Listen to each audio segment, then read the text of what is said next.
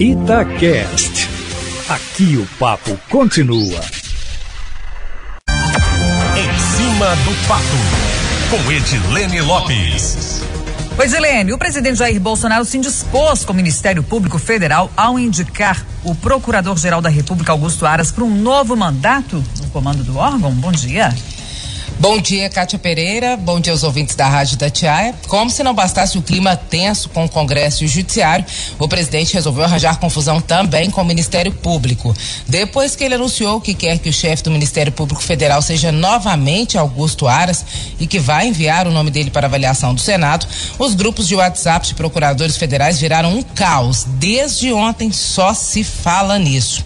Assim como o Ministério Público Estadual, o sistema de escolha do Ministério Público Federal para o chefe da instituição é o seguinte: os procuradores fazem uma votação entre eles, escolhem três nomes e enviam para o presidente da República escolher um deles. O presidente não é obrigado a aceitar a sugestão e não aceitou, como fez em 2019. Agora, os procuradores insatisfeitos com Bolsonaro vão buscar no Senado a derrubada do nome de Augusto Aras.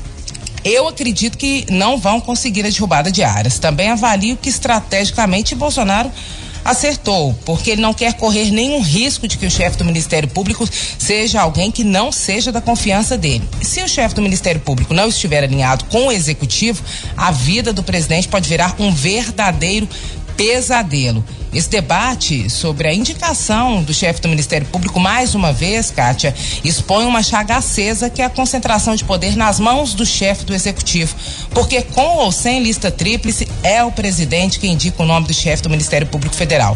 Agora, cabe ao Senado avaliar se o Ministério Público está fazendo de fato o papel de fiscalizar o Executivo ou se está apenas sendo um braço acessório e omisso do governo federal.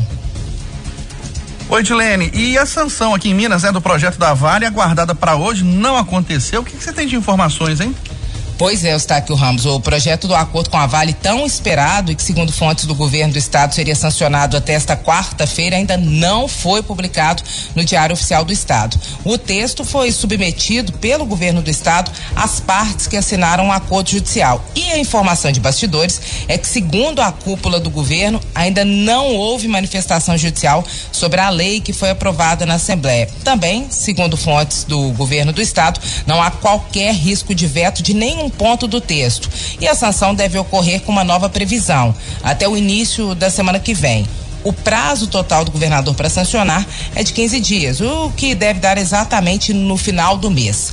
A leitura que eu faço é que essa apresentação que o governo está fazendo do texto para as outras partes do acordo, antes da sanção do governador, quer dizer assim: olha, gente, a Assembleia aprovou o texto assim, assim, assado, com essa e essa e aquela obra, a transferência do dinheiro para os municípios vai ser assim, assim, assim.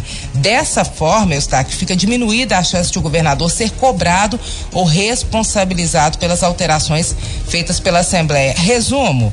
O projeto foi aprovado, mas o governador continua com medo de ser responsabilizado pelas alterações que foram feitas pelo legislativo. De fato, é essa a história.